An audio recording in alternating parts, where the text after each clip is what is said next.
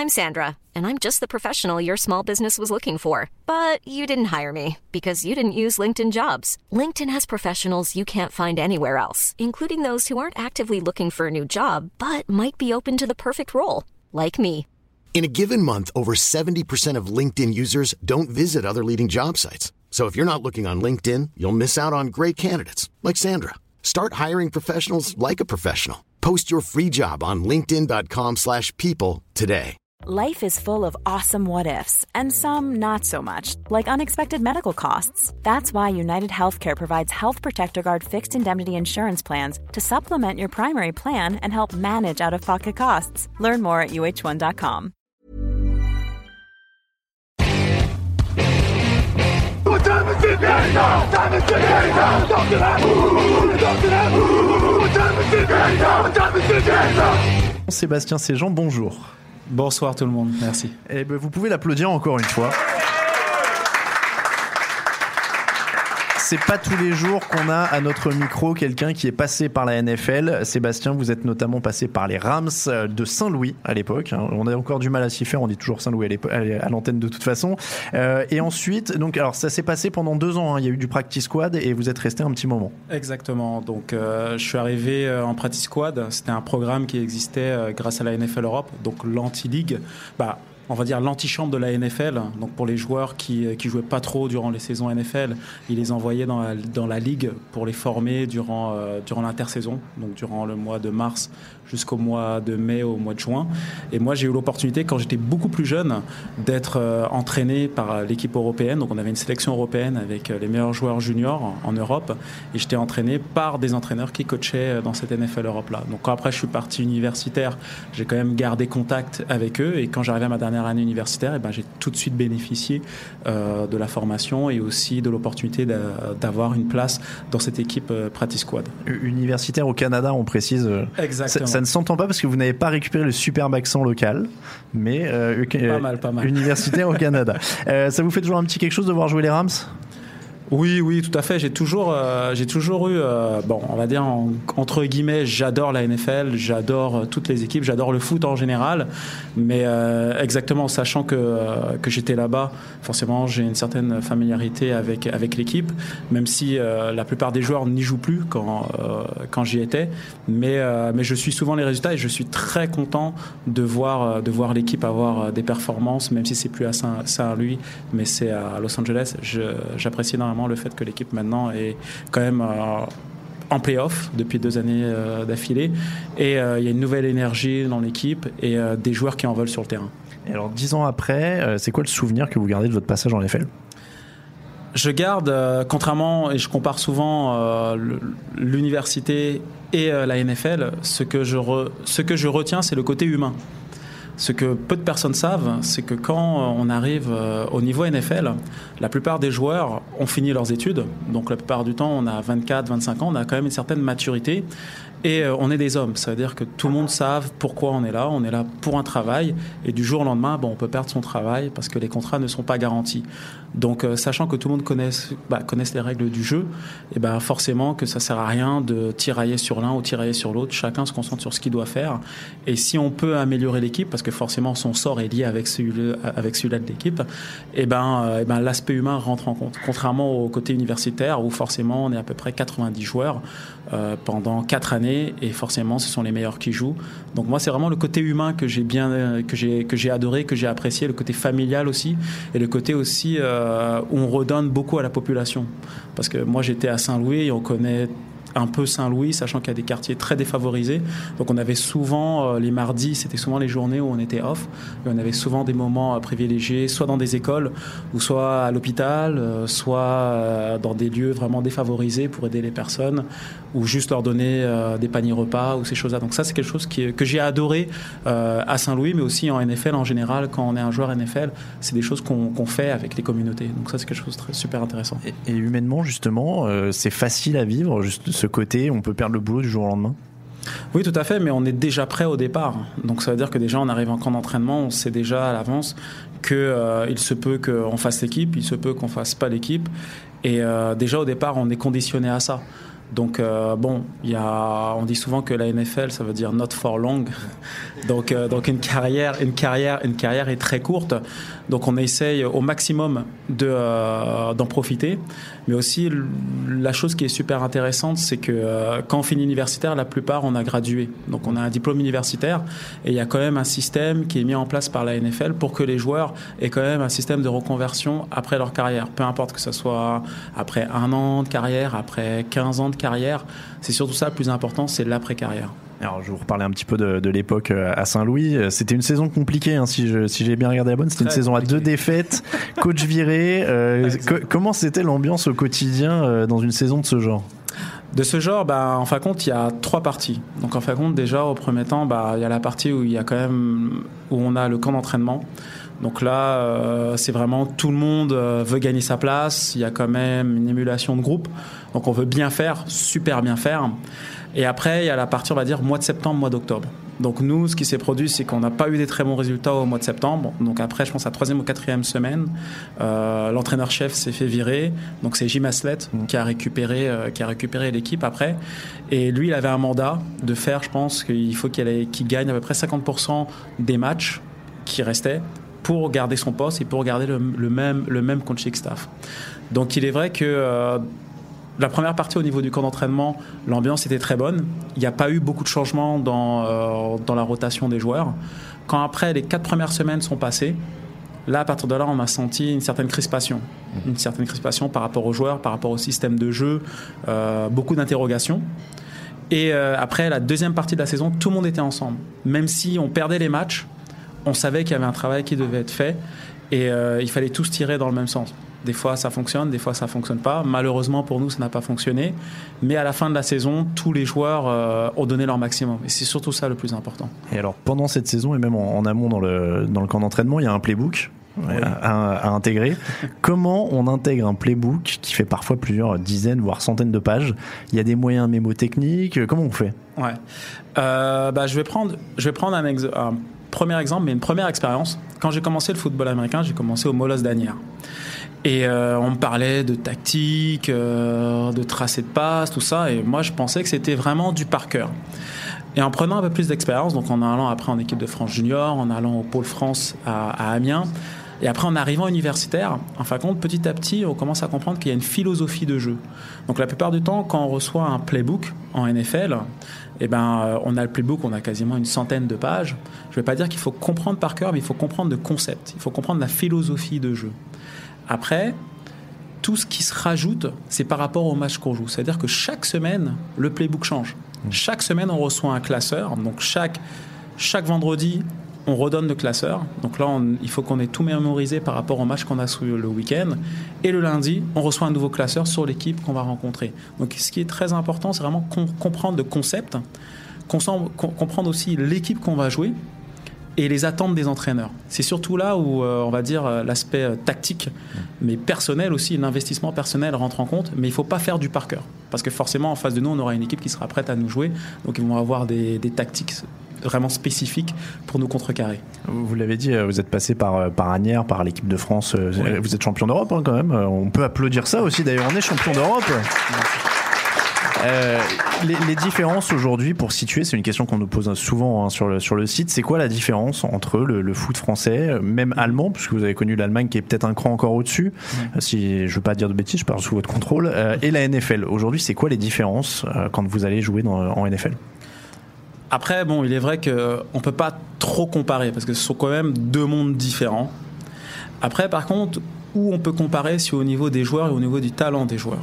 Donc, il veut dire que en Europe et euh, surtout en France, on a des joueurs de qualité et euh, techniquement parlant, on n'a rien à envier par rapport aux joueurs américains. Euh, tactiquement parlant, au niveau de la connaissance du jeu, là oui, parce que eux aux États-Unis, ils commencent très très jeunes. Au niveau de la formation aussi, par rapport au bassin de joueurs qu'ils ont, eh ben, ils ont beaucoup plus de joueurs, donc beaucoup plus de compétitions, donc beaucoup plus d'opportunités de progresser plus rapidement qu'on a en France ou qu'on a en Europe. Après, il est vrai que avec on a à peu près 5 millions, je pense, de, euh, de, personnes. La communauté de football américain en France, elle est quand même très développée, même si on n'a pas beaucoup de connexions entre nous. Mais plus que cela va se développer, plus que ce sera facile pour ces joueurs-là et ces jeunes joueurs-là, surtout en France, de se développer et d'aspirer à faire certaines choses comme d'aller jouer au Canada ou d'aller jouer au niveau universitaire. Et il y aura peut-être des ponts, des voies de communication qui vont permettre à ces jeunes-là de partir ou même de faire venir des recruteurs ou même faire venir des entraîneurs qui vont apporter leur savoir en Europe, même si c'est déjà fait, mais on en a besoin davantage. L'équipe de France, on parlait du titre, c'est important comme vitrine du coup. Exactement, parce que c'est un travail qui a été fait déjà euh, depuis beaucoup d'années. Je pense que l'équipe de France, ça a commencé en 1985. Donc il y a eu des précurseurs, il y a Richard Tarditz, qui est le premier joueur français qui a joué en NFL donc il y a eu un grand cheminement qui a été fait durant toutes ces années grâce à la NFL Europe. Donc là, il y a eu un second souffle. Donc on a eu beaucoup de joueurs comme Samir Amoudi, euh, Philippe Gardan, Marc-Angelo Souma, Laurent Marceline, euh, Cédric Cottard, euh, Patrice Cancel. Il y a énormément de joueurs qui sont passés par cette ligue-là, qui a permis en fin de compte de passer du groupe B au niveau Europe, de passer après au groupe A au niveau Europe et après de participer à la première Coupe du Monde en 2003. Moi, j'ai eu la chance, je dis souvent, j'ai eu la chance de participer à cette première Coupe du Monde. J'étais tout jeune, je, sortais tout, tout juste des juniors. Et après, ça nous a pris quasiment presque, ouais, presque 15 ans pour gagner un premier titre international. Donc il veut dire que c'est un cheminement, c'est un travail qui est fait euh, déjà euh, au niveau des clubs. Et quand je dis au niveau des clubs, c'est pas juste au niveau des clubs de première division ou d'élite, c'est déjà au niveau régional et au niveau junior. Parce qu'avant on avait juste des équipes juniors équipées, et après il y a eu le développement. Là maintenant on a des équipes cadets, des équipes minimes. Donc déjà ça commence déjà à ce niveau-là.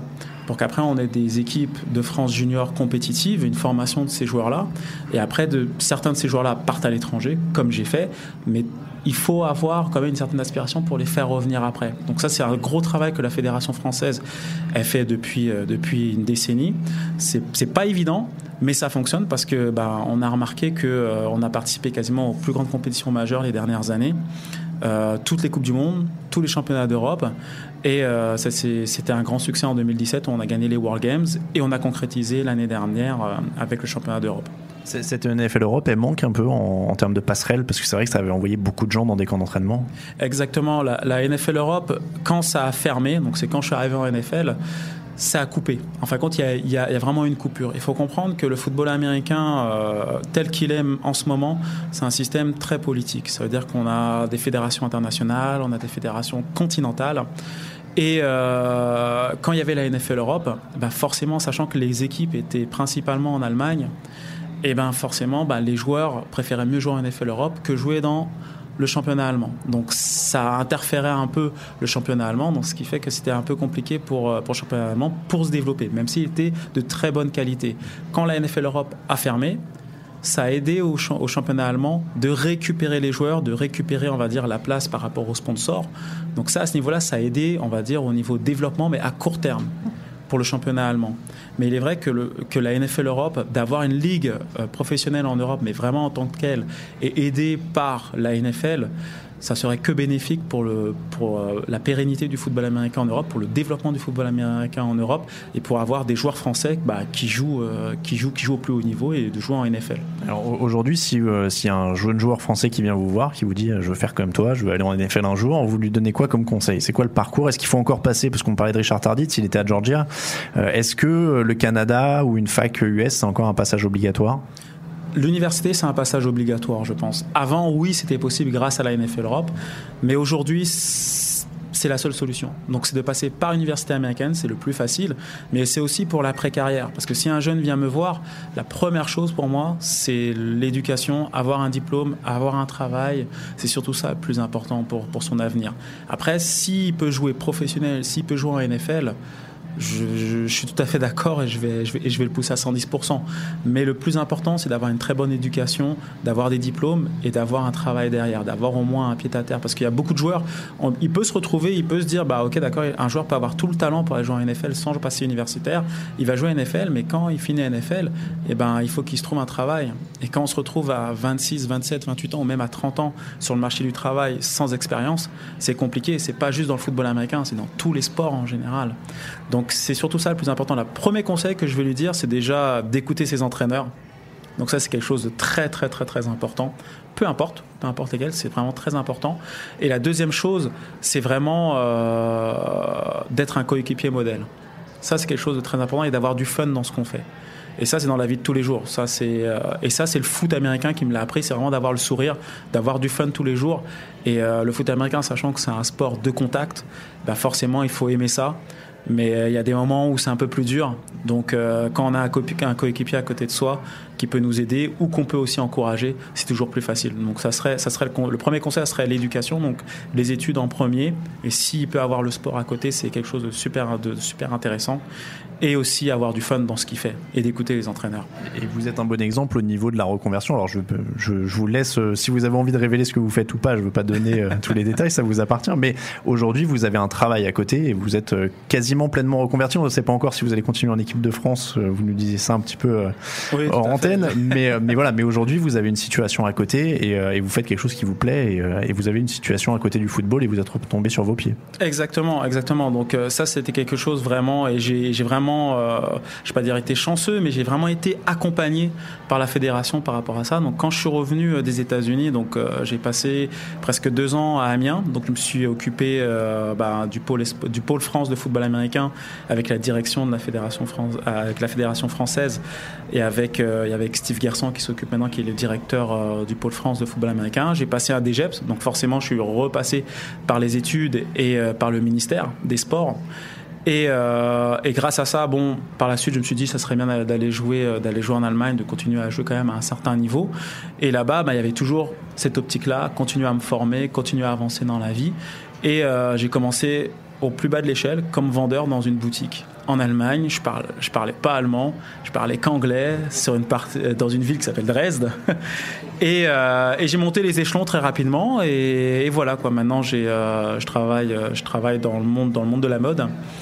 Euh, tout ce qui est euh, santé et sécurité. Euh, j'adore mon boulot et c'est une passion aussi. C'est une passion comme, comme, comme le foot américain. Mais voilà quoi, donc la reconversion est possible et la même énergie qui était mise dans le football américain, la, même perception, eh ben, j'ai la même au niveau, au niveau du boulot. Donc euh, j'ai toujours le sourire et la bonne humeur. Et, je tiens à le préciser parce qu'il y a notre public du Hard Rock Café qui le voit, mais nos auditeurs qui vont écouter l'émission, en effet, il faut préciser que Sébastien Séjean est la personne la mieux habillée dans la pièce. Je, je, ne vous fais pas injure à nos auditeurs, mais euh, Sébastien a quand même un superbe costume parfaitement taillé avec les bouts du, du col de la chemise qui sont parfaitement adaptés à la veste. Je tiens à le notifier quand même. Euh, avec la petite pince à cravate, la petite pochette euh, assortie. Enfin, c'est parfait. Donc euh, voilà, c'est vrai qu'on est un peu, on se sent un peu mal au niveau du, vêtement quand Sébastien est rentré dans la pièce. Je suis invité, pas le choix. donc non, non, mais donc ça se voit. C'est vrai que, que vous aimez la mode quand même. Vous êtes très très bien habillé. Je tiens à le dire, Sébastien. Il n'y a pas de fashion faux pas. Il n'y a pas de fashion faux pas. Voilà. Merci Grégory. Je cherchais le mot. Aujourd'hui, vous avez toujours des contacts avec certains de vos anciens coéquipiers? Oui, oui, toujours, toujours en contact. je suis surtout en contact avec Chris Draft. Euh, il a arrêté sa carrière, je pense, en 2010-2011. Il jouait linebacker. Il a joué linebacker pour les 49ers de San Francisco. Après, il a joué pour les Rams. Il a joué aussi pour les Carolina Panthers. Je pense qu'il a fini sa carrière au Washington Redskins. Je suis pas trop sûr. Et en fin de compte, euh, c'est un joueur en qui, a, qui, a, étudié à l'université de Stanford. Et euh, il a une association contre le cancer parce que sa femme est morte, est décédée d'un cancer. je pense en 2012. Euh, et, quand on a eu le championnat du monde junior de football américain, donc, euh, donc quand, donc quand j'étais encore au pôle France de football américain en formation, et eh ben on est parti aux États-Unis avec l'équipe de France junior euh, au Texas, à l'université des Longhorns. Et il m'avait envoyé un message parce qu'il n'était pas très loin et il est venu nous voir. Il est venu nous voir, il est venu voir les joueurs. Et en fin de compte, on est, on est resté en contact, on est encore en contact. Il fait encore partie du board de certains événements avec, avec la NFL, surtout liés aux associations contre, euh, bah, contre le cancer. Donc avec lui, je suis, je suis, encore en contact. Après, je suis encore en contact aussi avec euh, Mr. Irrelevant 2008. Donc c'était mon coéquipier euh, au Rams, donc c'est David Vobora. Il a, il a une association, mais c'est aussi son travail pour la réhabilitation physique des, des, personnes qui sont accidentées ou des personnes ou des anciens militaires, donc ils ont perdu des membres. Donc on peut voir, euh, on peut voir, il faudra juste, il faut juste taper sur Instagram euh, David Vobora et on peut retrouver tout de suite euh, sur Instagram les informations et son camp d'entraînement. il a été reçu par, par différentes chaînes de télévision et aux États-Unis pour expliquer un peu ce qu'il faisait. Donc je suis encore en contact avec. Après, euh, je suis plus trop en contact avec lui, mais c'était euh, le deuxième choix au draft, Chris Long, qui joue pour les Eagles. Champion dernier. Exactement. Euh, lui aussi, il travaille énormément. Je pense que la plupart, je pense que vous avez remarqué qu'il travaille normalement pour les communautés et il reverse son salaire aux communautés. Et il est, euh, et je pense qu'il y a euh, une vidéo, euh, un genre, un genre de, de, de série qui dure à peu près 5 épisodes, qui est sur NFL Network, où il monte le Kilimanjaro avec les anciens joueurs NFL. Donc, euh, donc voilà quoi. Donc oui, je suis encore, je suis encore plus ou moins en contact. Après, il y a Eric Bassey, c'est un ancien DB euh, qui a joué à l'université d'Oklahoma. Euh, je pense qu'il coach aussi euh, dans l'Oklahoma. Voilà, certains joueurs, je suis, encore, je suis encore plus ou moins en contact grâce aux réseaux sociaux, à cause de la Oui. distance. ouais. Ouais, ça aide, ouais. Et, euh, à l'époque, je rappelle un petit peu quand même pour euh, ceux qui sont pointus sur les Rams, euh, je, je ne monte personne du doigt, mais il y avait, c'était Mark Bulger, hein, le, le quarterback titulaire. Il y avait Steven Jackson, Tori Holt était encore là quand même, qui est un futur Hall of Famer. hein. Euh, il y avait Richie Incognito aussi dans l'effectif. Oh oui. Ah, T'es toujours en contact avec lui ou pas? Non, non, non, je suis. en, ben, en tout cas, bon, il faisait, il faisait beaucoup de blagues sur tout le monde. Et euh, bon, pas trop sur moi parce qu'il se disait bon, je vais laisser un peu tranquille le français. Ah, il a pas, je m'attendais à des blagues sur les Français justement. Non, non, non, non, du tout, du tout. En tout cas, moi, en tout cas, c'est un joueur qui mettait, qui mettait beaucoup d'intensité, même à l'entraînement. Donc, c'est déjà arrivé qu'il avait quelques bagarres. Mais euh, j'avais jamais remarqué qu'il avait le moindre problème ou quoi. C'était un joueur qui se donnait à 100%. Après, il est vrai qu'il y a eu certaines histoires ces dernières années, quand surtout il était à Miami euh, par rapport à un autre joueur. Donc à partir de là, je sais pas, euh, on peut pas, on peut pas trop juger, sachant qu'on n'est pas de, à l'intérieur. Mais, euh, mais l'expérience que j'ai eue avec lui, bah, c'était quand même un mec euh, sympa. C'est pas, c'est pas un mec qui posait vraiment problème. C'était quelqu'un qui mettait beaucoup d'intensité dans ce qu'il faisait. Steven Jackson, Tori Holt, alors Tori Holt notamment, qui est un futur Hall of Famer. Vous avez eu à le couvrir? Euh, très dur à couvrir et on me disait couvre-le pas, va couvrir, va couvrir les autres receveurs ou le tight end, mais va- vas-y pas. Euh, je pense que, ouais, je pense le premier entraînement quand je suis arrivé sur le terrain, au camp d'entraînement, euh, il avait commencé à faire du yoga et euh, il s'était mis, il avait mis ses coudes au sol et il avait mis sa tête et il faisait en fin de compte la planche. Et là, quand je arrivé sur le terrain, la, première image que j'ai vue de Torreol, c'était ça. je me suis dit, mais qu'est-ce qu'il fait? Et il fait un contre un. Et en faisant un contre un contre une recrue, et pourtant euh, une bonne recrue euh, comme corner, il fait un slant. Et j'ai Mac Bulger, je pense que c'est l'un des QB qui, bah, de sa génération qui avait le bras le plus puissant. Et il fait euh, un catch à une main. Mais c'est comme s'il était du côté gauche, donc il part vers la droite sur un slant. La balle arrive plein de billes et il sort sa main droite et il fait un catch à une main. Donc quand tout le monde dit Odell Beckham, il fait des catchs à une main, tout, euh, je pense qu'il y, avait, qu'il y avait déjà des joueurs avant qui le faisaient. Ouais. Un joueur, Mais, euh, euh, mais oui. Oui, très très bon. Le joueur qui m'a le plus impressionné au niveau des receveurs, c'est Dante Hall. D'accord. Dante Hall, joueur petit format, mais extrêmement rapide. Et surtout euh, sur les petits tracés. Tout à l'heure, j'entendais parler un peu. euh, une, une équipe. euh, ça, c'est quelle équipe encore qui manquait euh, Ils n'avaient pas un joueur qui allait chercher les, petits Seahawks. Voilà, exactement, les Seahawks. Bah, c'est un joueur, par exemple, qui, qui était tout à fait dans, dans ce registre pour aller faire des petits tracés, pour, pour ouvrir et pour ouvrir des espaces sur, sur les tracés profonds, ou peut-être les tracés profonds lui ouvraient des espaces sur les tracés courts. Dante Hall, il était extrêmement dur à couvrir. Moi, je n'arrivais pas à le couvrir. Après, je m'en rappelle encore d'une petite anecdote. Euh, Orlando Pace, je ne sais pas s'il y en a Oui, certains qui connaissaient, vous connaissez bien. euh, je pense qu'il est déjà Hall of Fame, au futur Hall of Famer. Oui, il doit pas être ouais. Ouais. S'il ne Ouais. l'est pas, il sera bientôt. Oui, Exactement. tarder, ouais. Je me rappellerai toujours, je... c'était pas quelqu'un qui parlait beaucoup. Il parlait pas beaucoup. Et euh, je me retrouve euh, dans le jacuzzi tout pour la récupération.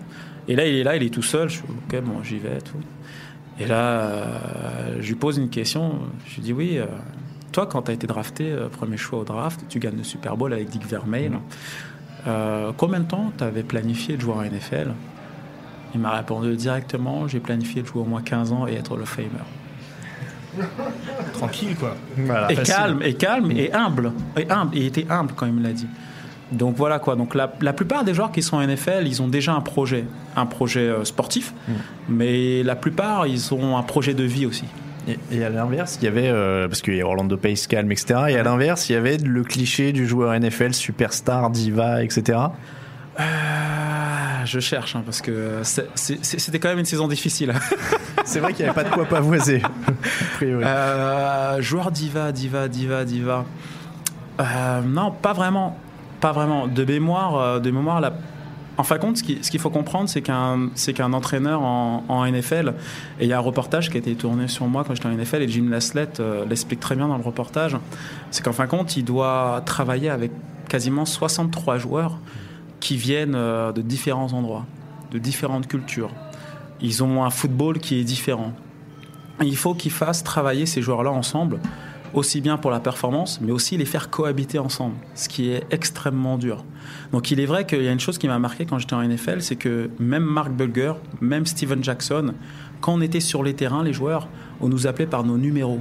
On nous appelait jamais par notre nom ou par notre prénom, tout le temps par notre numéro.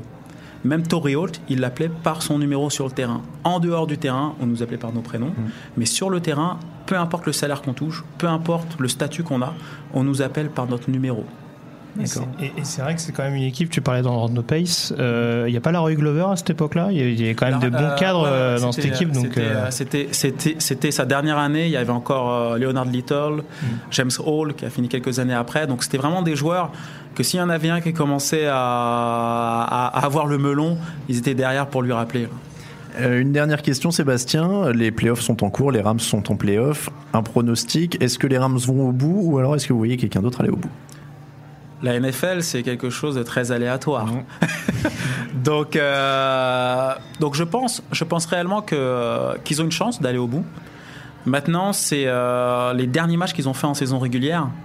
Ils n'ont pas fait des très bons matchs parce que je ne sais pas si c'est lié peut-être à à un excès de confiance ou par peut-être de la fatigue. Parce qu'il faut comprendre qu'une saison NFL, comme j'ai dit, il y a trois parties d'une saison NFL et les playoffs, toutes les équipes augmentent leur niveau de jeu. Donc euh, les Chargers, c'est une équipe que je vois vraiment euh, peut-être aller loin parce que c'est une équipe qui a une très grosse défensive. Ils ont un très bon backfield. C'est pas parce que je suis demi-défensif, hein, mais ils ont un très très bon backfield. Euh, bah, ils ont Philip Rivers aussi. Euh, les Patriots, il faut jamais oublier les Patriots, mais euh, il est très, ils sont très dépendants de Gronko. Et voilà quoi, ça, ça- ça- ça risque d'être un peu compliqué. J'aimerais bien voir Kansas City, ce qu'ils vont être capables de faire. Il faut pas oublier qu'ils ont perdu Karim Hunt entre temps, donc euh, pour des histoires euh, qui ne sont pas sportives. Et euh, ouais, en revenant à ta question, excuse-moi, concernant les Rams, euh, je pense vraiment qu'ils peuvent aller loin, mais ça sera par rapport au choix de jeu. Et il faudra vraiment être euh, pragmatique dans, dans les tactiques qu'ils vont envoyer. Parce que des fois, voilà quoi, on peut, on peut jouer au foot en ayant du fun, mais euh, il faudra vraiment, je pense, établir le jeu de course. Et s'ils ont un jeu de course qui fonctionne bien, sans faire de trick play, et faire courir euh, le running back euh, qu'ils ont, le- je pense vraiment qu'ils peuvent aller très très loin. Super Bowl ou pas alors? Allez, faut se mouiller. Il faut que je me mouille. I'm Sandra, and I'm just the professional your small business was looking for. But you didn't hire me because you didn't use LinkedIn jobs. LinkedIn has professionals you can't find anywhere else, including those who aren't actively looking for a new job but might be open to the perfect role, like me. In a given month, over 70% of LinkedIn users don't visit other leading job sites. So if you're not looking on LinkedIn, you'll miss out on great candidates like Sandra. Start hiring professionals like a professional. Post your free job on linkedin.com/people today. Many of us have those stubborn pounds that seem impossible to lose, no matter how good we eat or how hard we work out. My solution is PlushCare. PlushCare is a leading telehealth provider with doctors who are there for you day and night to partner with you in your weight loss journey. They can prescribe FDA-approved weight loss medications like Wagovi and Zepbound for those who qualify. Plus, they accept most insurance plans. To get started, visit plushcare.com slash weight loss. That's plushcare.com slash weight loss. Bah, je vais dire oui parce que ça va faire bizarre aux personnes si je dis non. C'est pas le choix. non, non, je pense, mais je, mais je pense vraiment qu'ils peuvent aller très très loin. Mais ça dépend du match de ce week-end. En fonction du match de ce week-end, sachant en plus que il faut comprendre que plus qu'on enchaîne les matchs, des fois on pense qu'on accumule de la fatigue. Au contraire, plus qu'on enchaîne les matchs, plus qu'on a la rapidité pour enchaîner les matchs. Là, le fait qu'ils ont eu un bye week, donc une semaine pour récupérer et tout, peut-être ils vont être un peu rouillés au début du match pour se mettre dedans. Donc c'est pour ça que, euh, que ça peut être un peu compliqué. Mais je pense que si ce week-end ils gagnent, et gagnent avec la manière, et surtout avec un jeu de course qui est quand même leur point fort établi, je pense qu'il y a un moyen qu'ils aillent jusqu'au bout. Eh ben merci beaucoup Sébastien. On peut l'applaudir encore une fois le Hard Rock. Merci beaucoup. Merci à vous.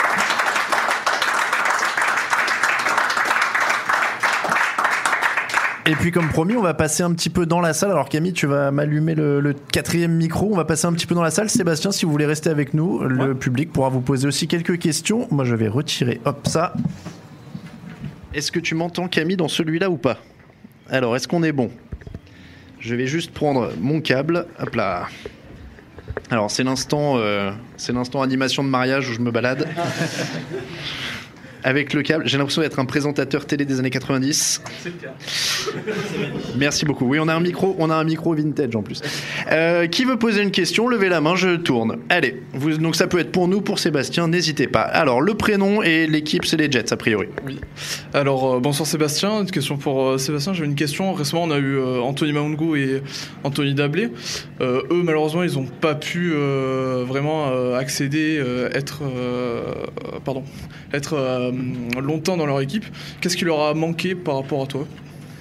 Euh, je pense qu'il leur a rien manqué. Je pense qu'ils sont plus talentueux que moi, en toute honnêteté. Et après, c'est une histoire d'opportunité, en fait. Je pense réellement que euh, pour les deux Anthony, et je pense qu'Anthony Mangou, il a encore l'opportunité de jouer en NFL, parce que même si euh, il a été remercié à la fin du camp d'entraînement des Eagles, je pense qu'il a encore une opportunité euh, l'année prochaine pour y arriver, parce qu'il a tout le talent pour, pour y arriver. Après, c'est juste une question d'opportunité, et surtout dans l'équipe où il arrive, et aussi avec le système qui va être mis en place. Si c'est un système qui le met en valeur, ou si c'est un système en fin de compte qu'il faut qu'il soit, euh, il faut qu'il soit peut-être un joueur beaucoup plus petit, beaucoup plus rapide. Tout dépend du système aussi. Mais euh, en toute honnêteté, je pense que ce sont des joueurs qui, sont beaucoup plus talentueux que moi. Mais euh, ils se sont retrouvés dans des équipes quand même très compétitives. Les Falcons et les Giants pour, pour Anthony Dablé, les Eagles qui sont champions en titre pour Anthony Mangou, c'est quand même euh, c'est quand même du très très haut niveau. Donc euh, donc en tant que receveur en plus, sachant qu'une équipe fonctionne qu'avec 6 receveurs ou maximum 7 receveurs, c'est euh, le challenge est quand même très élevé. Mais il y a moyen, je pense, pour Anthony Mangou. Il y a encore moyen. C'est un peu ce que j'allais dire tout à l'heure, c'est que j'ai l'impression qu'on n'a pas énormément d'opportunités, euh, nous Français, d'aller en NFL. Mais généralement, quand on y va, on choisit. Enfin, j'exagère un peu, mais on choisit pas les meilleurs spots parce que je reprends justement ton passage chez les Rams. T'as quand même quelques bons joueurs sur le poste de safety. Il me semble qu'il y a du Oji Atogwe. Euh, t'as du Corey Chavez qui était encore pas trop mal, euh, qui aujourd'hui est spécialiste draft. Euh, et c'est vrai que on a la sensation qu'en effet, Anthony Mongu qui choisit des équipes avec des bons receveurs, Anthony Dablé aussi. Il y a ça joue aussi ce côté un petit peu euh, chance, endroit où tu tombes et euh, ce qui suit derrière quoi. Exactement, c'est euh, c'est quand même c'est quand même c'est quand même compliqué et il y a une part il y a une part de chance qui euh, qui rentre en compte. Et après peut-être cette année peut-être pour Anthony Mangou ça ça a pas fonctionné mais ça peut que être une, euh, un très bon challenge pour lui parce que là il va et j'en suis sûr et certain qu'il va signer avec une autre équipe. Et, et toute l'expérience qu'il a acquis durant cette période et aussi durant la période où il n'a pas joué, bah, c'est quelque chose qui va l'aider énormément. Donc je pense vraiment que, mais après voilà, tout dépend de l'agent parce qu'après il y a une partie assez business où on a un agent qui rentre en compte et il faut avoir une place pour soi dans le roster. Et après voilà quoi, euh, sachant en plus qu'on est français, c'est un, un peu compliqué de, je vais pas dire de choisir son équipe, mais d'avoir un peu plus d'opportunités et un peu plus de choix. Merci beaucoup pour cette très bonne question. Qui a d'autres questions? Attendez, on va faire au plus près. Écoute, alors avec un, je, décris parce qu'on nous avait annoncé, il y a des t-shirts Sam Darnold dans, dans l'assistance. Il y a, quand même un- une grosse communauté Jets. Donc ton prénom, l'équipe préférée, c'est les Jets. Et la question, pour qui tu le souhaites? Euh, je suis Max. Pour ceux qui suivent sur Twitter, je m'occupe du compte des Jets. Voilà. Euh, alors ma question est plus question draft. Euh, on a parlé qu'est-ce qui manquait à des équipes comme les Ravens euh, pour arriver à entourer Lamar Jackson. Qu'est-ce qui manque à des équipes comme les Jets, comme les Cards, tout ça. On est sur une draft qui est une draft très défensive. À mon sens, il n'y a pas un receveur à prendre avant le pick 20, pas un running back avant le pick 25. On a Jonah Williams dans le top 10 peut-être. Qu'est-ce que vont faire ces équipes qui ont besoin de, de potentiel offensif et pas forcément de D-lineman ou de, euh, de corner, etc. C'est donc une question pour Grégory. Ah bah écoute, euh, t'as dit beaucoup de choses. euh, dans l'absolu, c'est sûr que on va voir comment ça évolue au fil des semaines. Mais oui, en effet, à part des, il n'y a pas des mauvais tackles de, de ce qu'on voit, ce qui peut être une bonne chose pour les Jets en l'occurrence, parce que je pense qu'il y aura quelques besoins malgré tout. euh, même si, même si Beecham et Shell, c'est ça, ont, pas eu que des mauvais passages. Mais je reste je manie l'euphémisme, hein, mais voilà, tu m'as compris. Mais voilà, c'est sûr qu'en dehors de la ligne, oui, ça va être un petit peu compliqué. Je te rejoins un peu près sur le sur l'estimation des receveurs et des running backs. Il faudra peut-être plus attendre le deuxième jour euh, pour pour récupérer quelque chose d'intéressant. Merci beaucoup. Euh, c'est Jets FR, hein, c'est ça le compte? C'est bien ça. Une question. Alors, je me suis déplacé. Voilà, je me disais bien qu'il y avait une main qui s'était levée par là. J'ai peur parce que je suis près de l'enceinte. J'ai peur du Larsen. Le prénom et la question. Anthony, alors moi je suis fan des Cowboys, hein, désolé euh, Sébastien. Euh, Dak Prescott arrive en fin de contrat. Euh, on sait qu'il a un salaire actuellement autour de 780 000 dollars. Combien, combien estimez-vous qu'il puisse obtenir? Et est-ce que vous pensez aussi que Dak Prescott peut conduire Dallas à gagner le Super Bowl? Oh, alors, il y, a- y a Mathieu dans l'assistance qui fait des grands signes de main en disant non, il ne peut pas. Euh, moi, j'irai pas jusque-là. C'est un quarterback solide. euh, si ça marche autour, euh, dans les, si les conditions sont réunies, Joe Flacco l'a fait.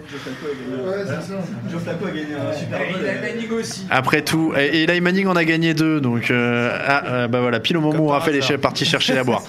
Euh, donc voilà, euh, Grégory, est-ce que alors est-ce que Dak Prescott peut les faire gagner et combien le contrat? Alors contrat, moi j'avoue que c'est Bah, pas mon grand domaine de Contrat, prédilection, de toute mais façon, euh, c'est forcément lié à tout ce qui est inflation au niveau du poste de quarterback. On voit des quarterbacks qui sont pas forcément élites à l'heure actuelle et qui pourtant ont leur contrat qui augmente, augmente. Donc malheureusement, euh, je pense que Dak Prescott, au moment de négocier, il va regarder ce qu'a pris son prédécesseur et puis son agent va poser ça sur la table, le fameux business dont parlait Sébastien tout à l'heure, et il va dire bon bah voilà. euh, Vu l'augmentation du salary cap, etc., et vu ce qu'a touché euh, cet autre joueur, nous on peut prétendre à cette somme-là. Bon, après, je sais pas, ce sera peut-être aux alentours de 15-20 millions la saison.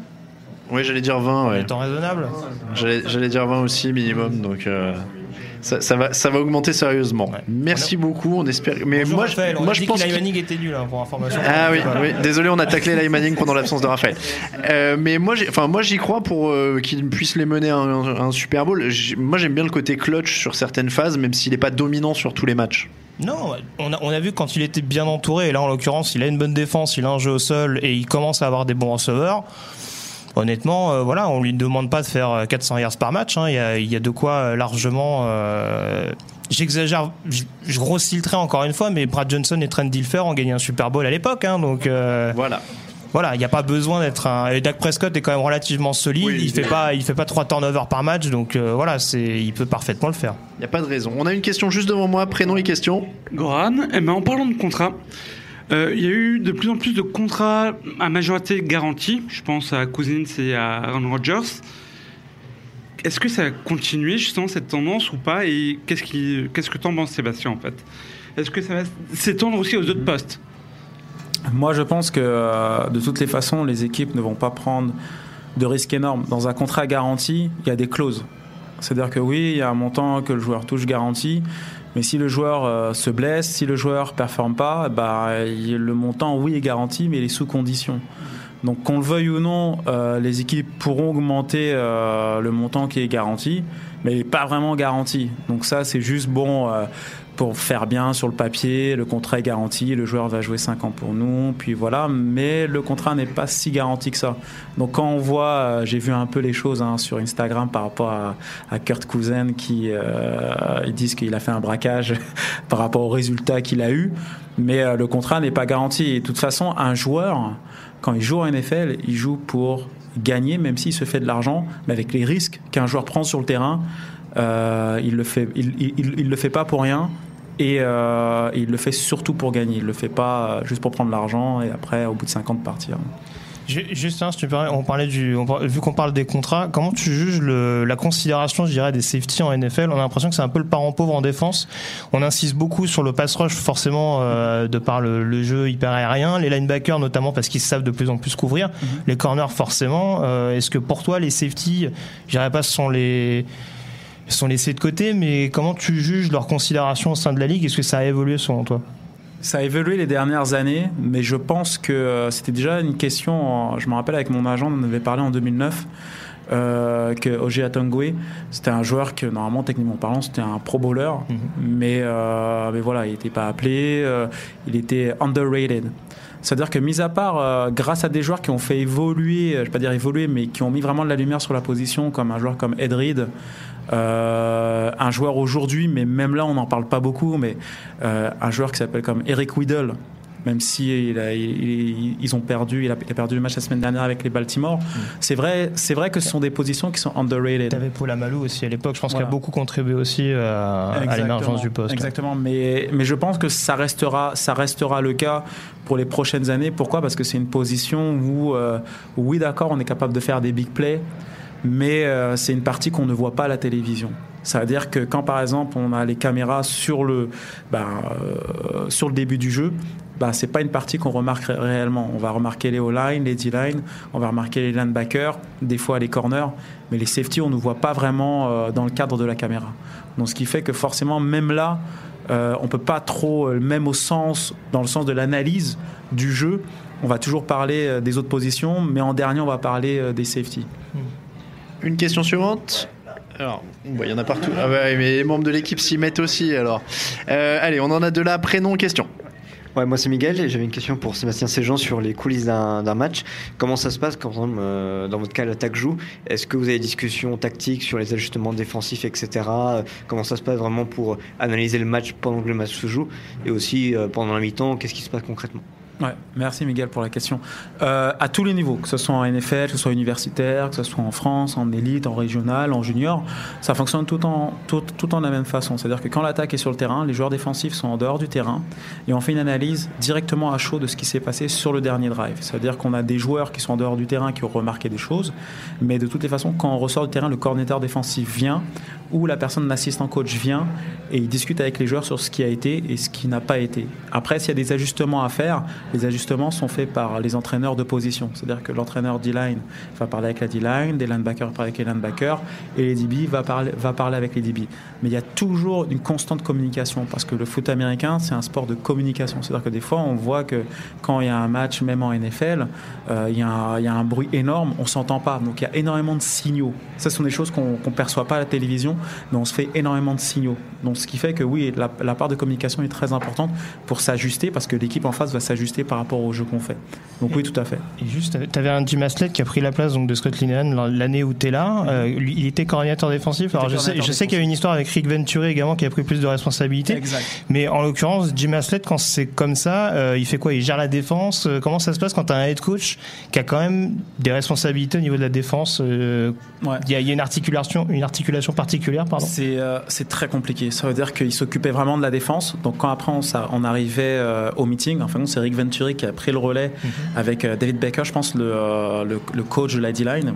Et Jim Haslett était vraiment comme head coach, mais il avait un regard sur tout. C'est-à-dire qu'il savait les jeux qui s'étaient envoyés en offense, il savait les jeux qui s'étaient envoyés en defense. Mais en NFL, ça fonctionne comme ça. C'est-à-dire qu'un head coach est comme un chef d'orchestre.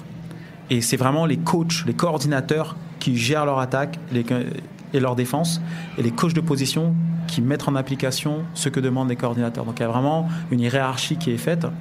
Et euh, en termes de communication, comme j'ai dit tout à l'heure, quand on sort du terrain, ben, au début, il y a le coordinateur qui nous parle, et après on part avec petite unité. Mais des fois, ça arrive qu'on voit même pas ce qui se passe sur le terrain.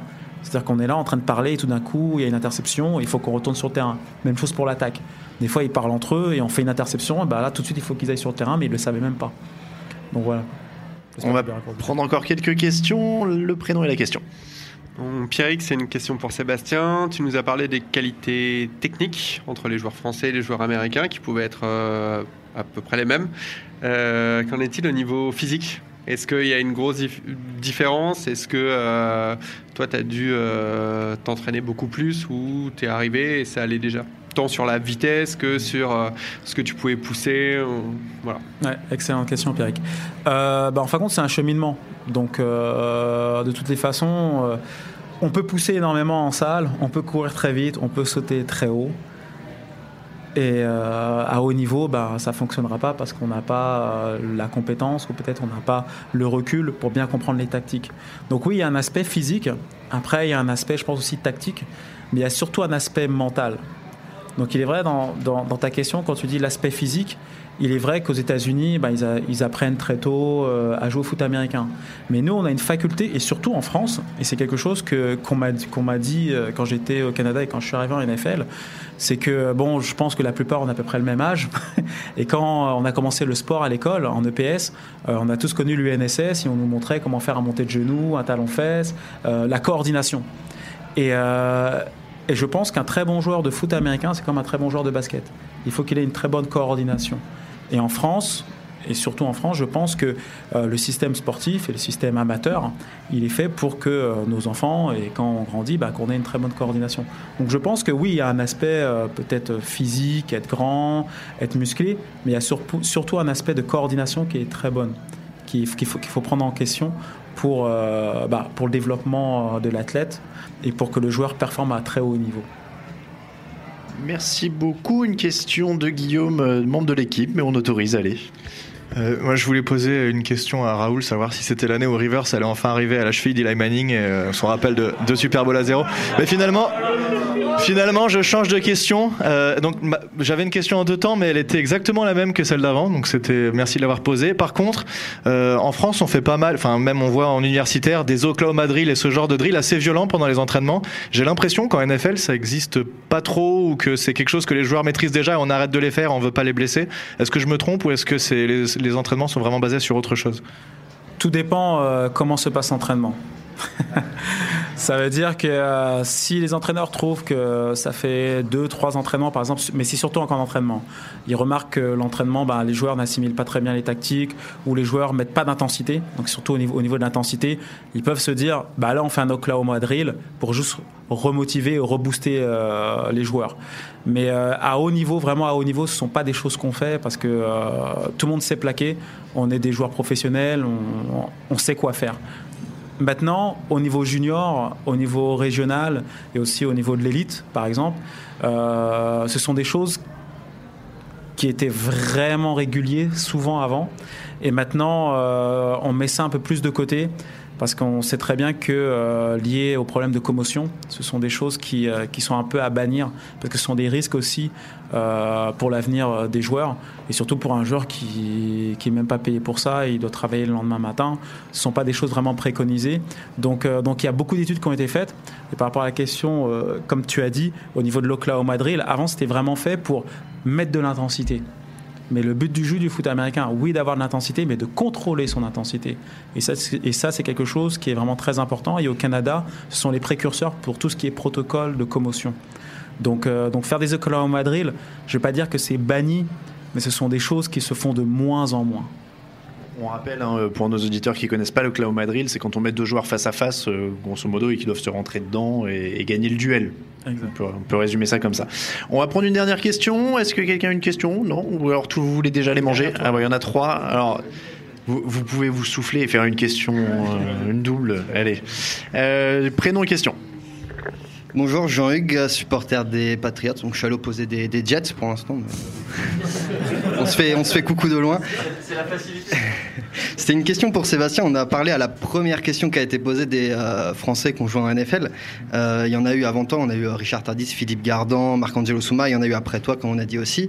Euh, Est-ce que toi, quand tu es arrivé, tu as pris contact avec ceux qui étaient déjà passés avant toi pour demander des conseils Et dans un autre temps, est-ce que ceux qui sont arrivés après toi ont pris contact avec toi peut-être pour avoir des conseils ou toi pris contact avec eux pour leur donner des conseils Merci Jean-Luc, très bonne question. Moi, en fin de compte, je suis arrivé vraiment, euh, je suis en plein milieu en fin de compte entre l'ancienne génération, donc quand je dis l'ancienne génération, donc là je vais dire des noms, certains vont connaître, donc Franck Blandanel, euh, Cédric Cotard, qui fait un peu plus partie de la génération de Marc-Angelo Souma. Donc moi, quand j'ai grandi, quand je suis arrivé en équipe de France senior, eux, ils étaient déjà établis en équipe de France senior, donc je les connaissais. Donc forcément, quand je suis parti universitaire, je, gardais contact avec eux. Et euh, surtout Philippe Gardan, quand j'étais à ma dernière année universitaire, lui, il était, euh, il avait fait, euh, il avait fait le camp d'entraînement des Carolina Panthers. Donc j'ai souvent en contact avec. Donc forcément, j'ai, j'ai toujours contact avec eux. Et ça, ça m'a aidé. Et après, par la suite, Anthony Mangou et Anthony Dablé, ce sont des joueurs bah, que j'ai côtoyés en équipe de France senior. Et forcément, quand après, ils ont pris, euh, bah, ils ont pris un autre cheminement pour aller aux États-Unis ou au Canada, par exemple, Anthony Dablé, il a quand même fait euh, une partie de son cursus au Canada au niveau universitaire. Donc forcément, on est toujours resté en contact. Après, ce qui est très important, c'est surtout de ne pas répéter ce que les autres ont fait. C'est-à-dire que moi, je leur ai jamais dit faites comme moi, faites ceci, faites cela. Juste faites le cheminement que vous devez faire. En faisant le cheminement qu'ils vont faire. Après, moi, je les conseillais forcément. Et euh, si des fois ils ont besoin de conseils, je, je peux les conseiller aussi. Mais c'est surtout le plus important, c'est de faire son propre cheminement. C'est surtout ça le plus important, je pense. On va, allez, on va en prendre encore une. J'avais dit qu'on va arrêter là, mais on a un tellement bon invité qu'on va en profiter. On va faire plus long que d'habitude. Je te laisse poser ta question, le prénom. Moi, c'est Rémi, également fan des Patriots. C'était une question un peu générale sur notamment l'utilité de la bye week, euh, notamment la première semaine où les équipes ne connaissent pas encore leur, adversaire. Qu'est-ce qui se passe pendant, cette semaine? Est-ce que c'est juste de la préparation physique, du repos, ou est-ce qu'il y a quand même une dimension de, game plan, de stratégie qui est mise en place la première semaine, même si on ne connaît pas l'adversaire final euh, notamment pour les Patriots, pour les Rams euh, qui jouent ce week-end? J'ai jamais eu l'opportunité de faire les playoffs, donc je peux pas vous dire. Mais au niveau, mais au niveau, mais après je pense, mais après au niveau, au niveau élite ou au niveau au- au- en Allemagne aussi, on l'a aussi. Durant cette semaine, c'est une semaine cruciale en fait, parce que c'est une semaine où il faut préparer le prochain match, tout en ménageant les joueurs au niveau psychologique, parce que c'est quand même très intense. Les playoffs, ça monte crescendo, crescendo jusqu'au Super Bowl. Et forcément, entre-temps, il faut avoir des moments où on peut décompresser. Donc il est vrai que durant cette partie-là, moi, de, ce que j'ai vu, de, de ce que j'ai entendu, la plupart du temps, c'est que les joueurs, lorsqu'ils finissent le dernier match de la saison régulière, déjà durant le dernier match de la saison régulière, il y a des joueurs qui jouent. Si le classement risque pas de changer, il y a des joueurs, on fait tourner un peu l'équipe pour éviter les blessures. Et la semaine d'après, ils ont juste des meetings, ils marchent les jeux, ils joguent les jeux sur le terrain. Et la semaine vraiment où ils connaissent leur adversaire, là, ils commencent à courir les jeux sur le terrain et à assimiler les jeux. Mais il est vrai que tout dépend aussi du type d'entraîneur qu'on a. Si on a un entraîneur qui veut faire des répétitions, des répétitions, des répétitions, bah on va faire des répétitions, des répétitions, on va s'entraîner à 110%. Si après on a un entraîneur qui préfère mieux la partie euh, cognitive, donc euh, vraiment bien comprendre les concepts et prendre son temps, euh, revenir aux fondamentaux, donc là ça va être un peu plus relax. Donc tout dépend aussi de l'entraîneur. J'avais vu une main se lever devant. Je voudrais pas. Il y avait quelqu'un qui voulait poser une question, non? Il est parti. Bon, bah je suis désolé. Une petite. Allez, bon, la dernière. Et après, il va falloir aller manger quand même. Allez, le prénom et la question. Donc euh, Cyril, bon, il fallait un fan des Niners, du- coup je m'y colle. Euh, c'est pour euh, pour Sébastien. Justement par rapport à cette partie physique, commotion, etc.